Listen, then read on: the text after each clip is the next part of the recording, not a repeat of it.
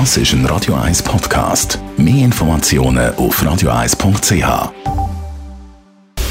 Style Anti-Aging, präsentiert von Preta Botte, Ihre Experte für Beauty und Anti-Aging-Medizin in Horge, Talwil und Zürich-Rennweg.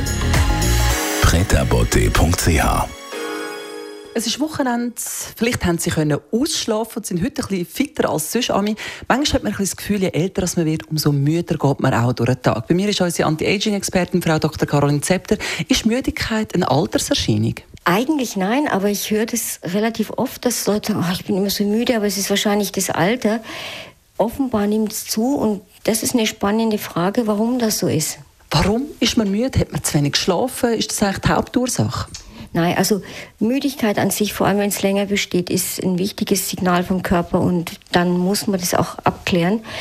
Bei der Abklärung gehe ich immer ganz gezielt vor. Ich mache sicher jedes Mal ein Labor, schaue, gibt es wirklich einen Mangel, häufig Eisenmangel, äh, Vitamin B12, Folsäuremangel, Vitamin D-Mangel. Ich bin da schon mal drauf eingegangen. Vitamin D-Mangel macht Müdigkeit, weil es eben ein Hormon ist, das äh, mit dem Winterschlaf irgendwo korreliert ist.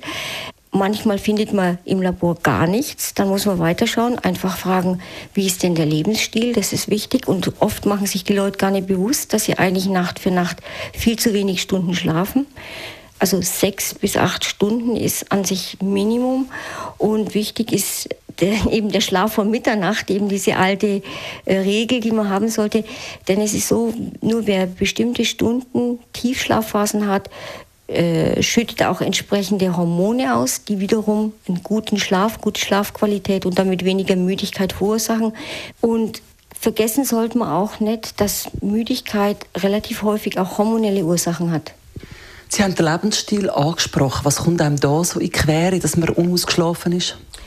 Das wird auch sehr oft übersehen, dass einfach Bewegungsmangel eine ganz häufige Ursache ist für Müdigkeit. Nur wer tagsüber sich mal so richtig ausarbeitet, 20 bis 30 Minuten jeden Tag, egal was, der ist dann auch wirklich in der Lage, dem Körper Ruhe zu geben und zu schlafen und sich zu erholen. Ich kenne den Effekt nach Schnitzel Pommes, den ich durchaus gerne habe. Gehe ich halb ins Koma. Das Essen muss also auch einen grossen Einfluss haben. Absolut. Äh, schweres Essen, also fettreich, kohlenhydratreich, zuckerreich, macht müde. Das geht über den Insulinstoffwechsel. Wer sich leichter ernährt, zum Teil auch fastet, wird äh, merken, dass er fitter ist und weniger müde. Ähm, eiweißreich, aber wenig Kohlenhydrate. Vitamin C ist wichtig, auch gegen Müdigkeit.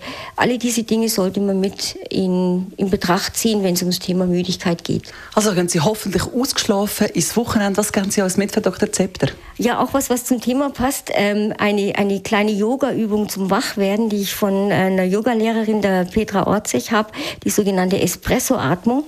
Und da ballen Sie einfach die Fäuste, legen Sie vor die, vor die äh, Schultern und dann atmen Sie ganz tief ein, strecken die Finger und dann ganz schnell ausatmen und wieder die Fäuste ballen. Wenn Sie das 20 Mal machen, einfach 20 Mal hintereinander, werden Sie sehen, Sie sind topfit. Style Anti-Aging.